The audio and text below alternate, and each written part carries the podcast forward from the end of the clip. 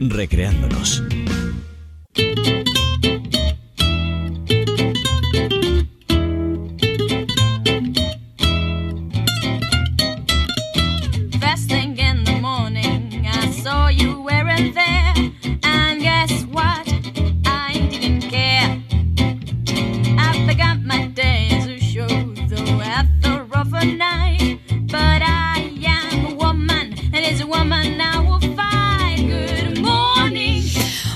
Aquí seguimos para entrar en nuestra segunda hora con la Filmoteca Recreándonos, una mirada distinta, un análisis distinto a películas destacadas y que contemplamos desde la perspectiva del liderazgo. Y esto lo hacemos con la colaboración extraordinaria de José Ángel López, psicólogo experto en management, que nos ayuda a comprender, bueno, pues estos aspectos del liderazgo del siglo XXI partiendo de los diálogos de algunos clásicos como el que recuperamos hoy el Club de los Poetas Muertos. Hace dos semanas iniciamos esta segunda lectura de esta película norteamericana de 1989 protagonizada por Robbie Williams en el papel del poco convencional profesor Keating. Buenos días, José Ángel, bienvenido. Hola, buenos días.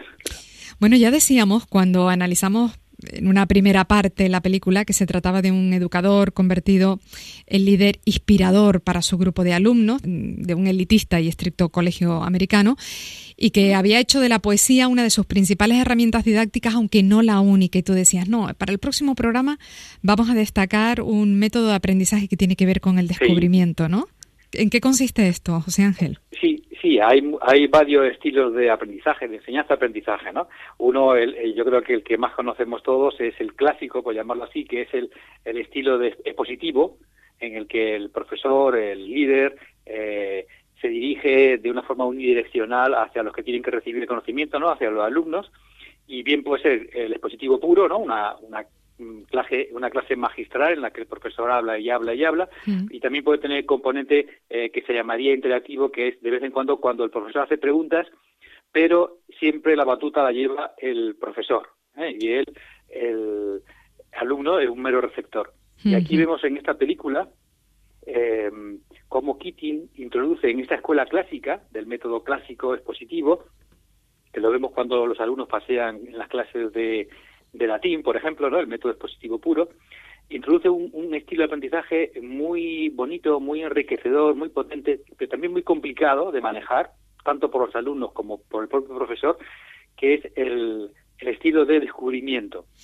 O sea, aquí en la escena, una de las escenas que vamos a ver, vamos a ver que el profesor no solamente explica los principios del liderazgo y de la creatividad, sino que les invita a que los alumnos descubran por sí mismos en su propia experiencia eso que el profesor está enseñando. y, y, esa es la técnica de descubrimiento, que luego si quieres la podemos comentar un poquito más.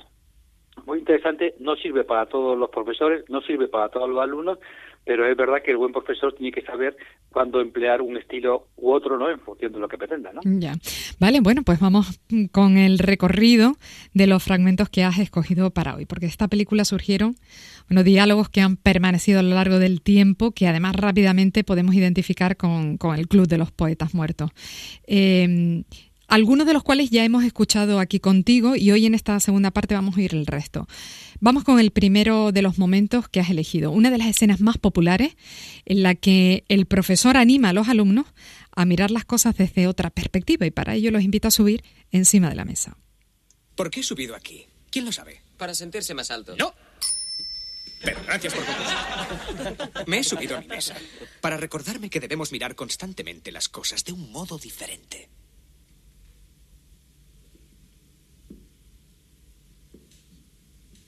El mundo se ve distinto desde aquí arriba. Si no me creen, vengan a comprobarlo. Vamos. Venga. Cuando ustedes crean que saben algo, deben mirarlo de un modo distinto, aunque pueda parecer tonto o equivocado. Deben intentarlo. Cuando lean, no consideren solo lo que piensa el autor. Consideren lo que piensan ustedes. Muchachos, deben luchar por encontrar su propia voz. Bueno, nada menos que mirar las cosas de un modo diferente, José Ángel, esa mentalidad abierta, ese pensamiento crítico, ¿no? Sí, en la que, eh, eh, eh, si, nos fijamos en el, de nuevo otra vez en el texto, el profesor no huye del error, sino que lo convierte en un modelo de aprendizaje. Hace una pregunta y incluso aunque la respuesta no es la que él esperaba, pero eh, la da como válida, porque lo interesante no es tanto la respuesta, que lo es, sino el proceso de aprendizaje y de, y de pensar que provoca en los alumnos, ¿no? Y entonces eh, vemos cómo efectivamente los invita a, no solamente a decirles, miren, ustedes como creativos y como creadores, como futuros líderes de la, de la sociedad, tienen que pensar nuevas formas de hacer las cosas. No, no solamente se lo dice, sino que les facilita una experiencia para que ellos lo descubran. Súbanse aquí, rompiendo totalmente los esquemas de la clase, ¿no? Hmm. Y, miren y miren ustedes qué es lo que pasa cuando cambian el punto de vista, ¿no? Eh, eh, es un algo, no sé si te acuerdas la, la, la, la escuela Summerhill, en un modelo de escuela eh, británico que los niños aprendían lo que querían, hmm. realmente no, era, no era arreglado, era un, fue un experimento, pero se basa mucho en esta técnica que no solamente es un ideal, ¿de acuerdo? Algo ideal, algo muy bonito, de flores y tal, sino eh, una técnica eh, poderosa de aprendizaje, sobre todo para los líderes, para las personas que tienen que ser creativas y tienen que llevar adelante los equipos y las sociedades, ¿no? La técnica de descubrimiento. Que finalmente, José, sería autodescubrimiento, ¿no? Efectivamente, efectivamente porque la, eh, estaría el descubrimiento guiado, que es el que hace este profesor. El profesor plantea una, una experiencia como es subirse a la mesa ¿no? del, mm. profesor para contemplar la vida de otro punto de vista, no solamente la poesía, sino la poesía, según está diciendo él, ¿no? la tarea, sería el descubrimiento guiado, donde se facilita que la persona tenga la experiencia y, y vea, y, y, y, la experiencia es propia de cada persona, no es una eh, fotocopia literal de lo que el profesor dice, sino que cada alumno, al subirse a, a la mesa, tiene una experiencia propia, y luego estaría el descubrimiento puro, que sería casi eh, pensando en las tesis doctorales, por ejemplo, ¿no? que el alumno le dice al director de la tesis, yo quiero estudiar, pues, eh, la influencia del verde en, en, el bienestar de, de las ciudades, de los ciudadanos, ¿no? Y entonces el director de la tesis le dice, muy bien, encantado, venga dentro de tres años y me cuenta qué, ha encontrado, ¿no? y, le deja totalmente libre, a, dando unas pequeñas pautas, unas pequeñas referencias, ¿no? supervisando el proceso, una libertad absoluta al alumno para que descubra lo que esa persona encuentre, ¿no? Que va a ser eh, la técnica de descubrimiento puro, como esta de las tesis, si se lleva bien, al final ese alumno será el que más sepa en el mundo de ese tema concreto, incluso más que su propio profesor, ¿no? Ya. Es una técnica muy potente. Bueno, segundo momento de la película de hoy. El profesor Keating se lleva a los alumnos de nuevo recorriendo la experiencia, José Ángel. Se lleva a los alumnos al patio y bueno, pues allí reflexiona después de hacerlos desfilar. No les he hecho salir para ridiculizarles, les he hecho salir para ilustrar la cuestión de la conformidad, la dificultad de mantener las propias convicciones frente a los demás. Aquellos de ustedes que estén pensando, yo hubiese caminado de otro modo. Pregúntense a sí mismos por qué daban palmadas. Todos necesitamos ser aceptados. Pero deben pensar que sus convicciones son únicas, les pertenecen, aunque a otros puedan parecerles raras o inaceptables, aunque toda la manada diga, no está bien. José Ángel, ¿con qué te queda de este, este momento? Sí, es una película que en esto, en esas cosas no podríamos hablar, ¿no? Efectivamente, como él dice, el conformismo, ¿no? Ya lo hemos trabajado en otras películas, como El Experimento, mm. ¿no? La, la gran eh, capacidad que tenemos las personas, y no es malo en sí mismo, de eh, doblegarnos a la presión social, ¿no? De los demás, al, al, conformismo, a, eh, cuesta mucho mantener una opinión distinta, no ni buena ni mala, sino distinta a los demás y los líderes y los equipos eficaces tienen que entrenarse mucho en eso, en generar nuevas ideas que a lo mejor mm, no son bien recibidas, pero a lo mejor son exitosas.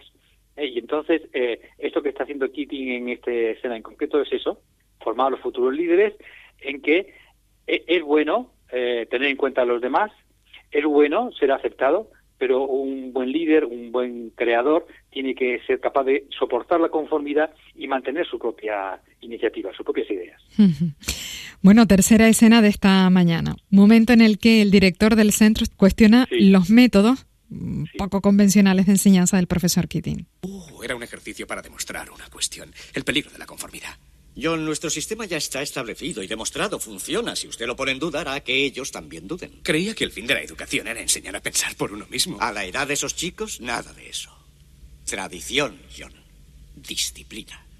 Bueno, y ahí queda la duda, ¿no? Y del director sobre la eficacia finalmente de estos métodos y bueno. Sí, porque es un, es un trozo para pensar, ¿no? Ahora que cada uno, como hizo Keating al principio, que cada uno se suba a la mesa y piense lo que quiera, ¿no? Mm, sí. porque acaba con algo que es verdad, es verdad, es verdad, es muy importante y es muy útil mantener la tradición y cuidarla, mimar la tradición y cuidar la disciplina, ¿de acuerdo? La, la pauta de trabajo, es, es muy bueno.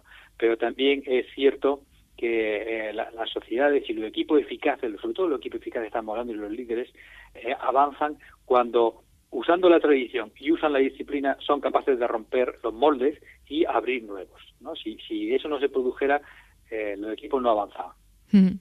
Pero ahí anda el liderazgo, José Ángel, como en un delicado equilibrio en esto, ¿no?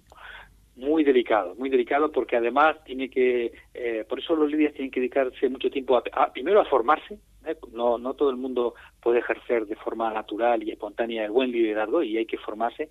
Y luego mucho tiempo también los líderes tienen que dedicarlo a hacer algo que parece muy sencillo pero es muy complicado, que es pensar pensar y, y, entonces pensar cuáles son los objetivos, pensar en su equipo, pensar la forma de conseguir esos objetivos con la gente que tiene los recursos y, y cómo compaginar estas dos cosas que son necesarias, tradición y disciplina, que nos puede resultar un poco odioso, ¿no?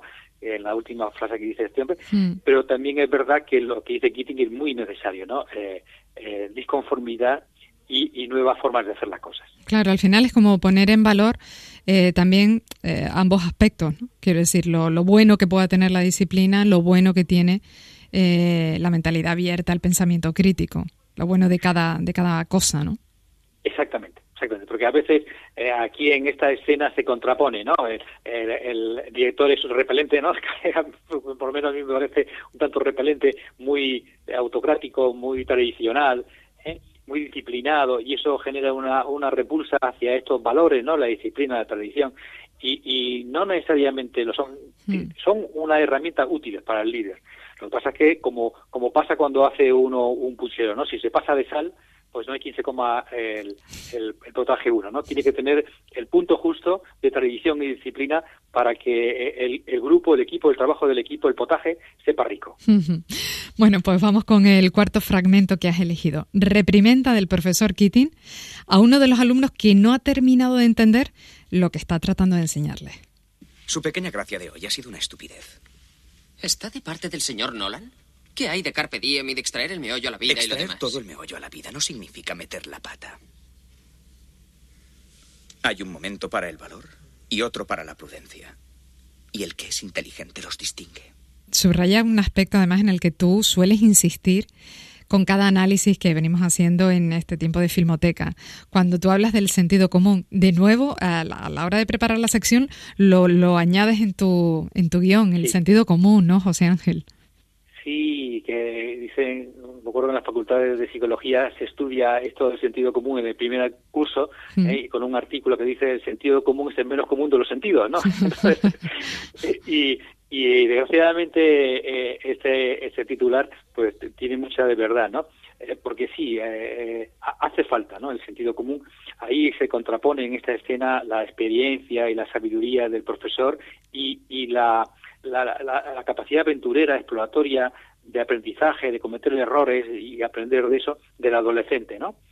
Y, como siempre, no son incompatibles, ¿no? Y, quien eh, hace la mezcla justa es el profesor, ¿eh? que le dice, eh, sí, tenemos que descubrir, tenemos que ser inconformistas, pero no ser tontos, no ser estúpidos y emplear el sentido común, pensar, pensar sobre lo que hacemos y eh, hacerlo con sentido común. Bueno, vamos a ir eh, casi concluyendo con una escena en la que el educador y uno de los alumnos abordan las dificultades, los obstáculos que se encuentran en el camino hacia las metas personales. Usted no es el esclavo de nadie. No es un capricho suyo. Demuéstreselo con su convicción y su devoción. Demuéstreselo y si todavía no le cree, para entonces ya habrá terminado en la escuela y podrá hacer lo que quiera. No. ¿Qué hago con la obra? La función es mañana. Tiene que hablar con él antes de mañana. Es que... No hay un modo más fácil, ¿no?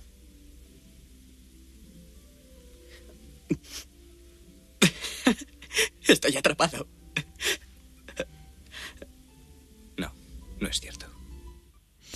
Como intentando abrir al final eh, alternativas ¿no? a la situación. Es uno de los diálogos más delicados de la película, ¿no te parece? Sí, sí, sí. Esa escena es durísima, ¿verdad? Porque este chico se enfrenta ¿no? a esa decisión de, de, si seguir su impulso o obedecer al padre que tiene autocrático, ¿no?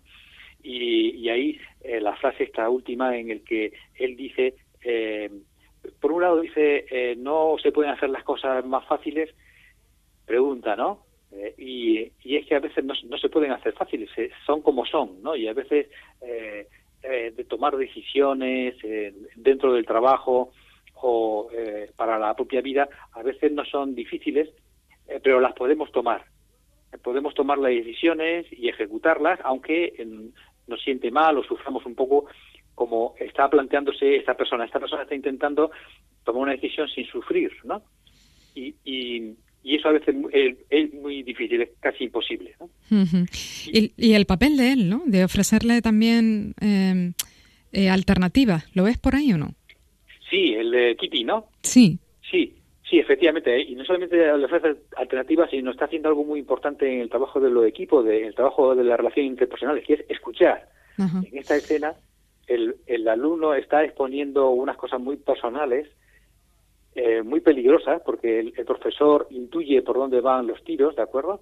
Y sabe que hay mucho en juego, incluso hasta su propio, yo creo que intuye hasta su propio trabajo, ¿eh?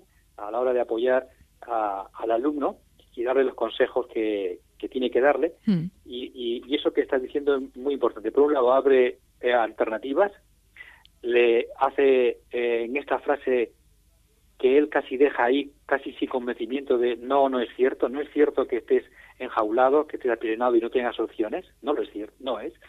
Eh, y al mismo tiempo lo escucha, eh, que es muy importante.